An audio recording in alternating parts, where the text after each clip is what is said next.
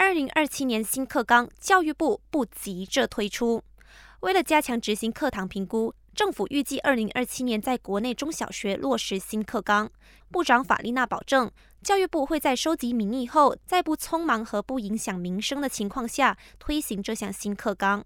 基于二零二七年也是我国的大选年，不少人担心，要是到时出现政权更迭，这个新课纲会不会就此胎死腹中？对此，法丽娜声明，我国学校课纲就是每十年更新一次，因此无论到时是否换人入主不成，二零二七年新课纲依旧会按时推行。另一方面，针对位于沙巴奥马达岛上为无国籍儿童提供教育的海巴瑶学校，迟迟没有获得教育部批文，并因陷入财务困境面临关闭危机一事，法丽娜表示，教育部将和包括国家安全理事会。大马皇家警队和移民局等各个相关机构进一步讨论，以决定要不要亮绿灯批准这所学校运营。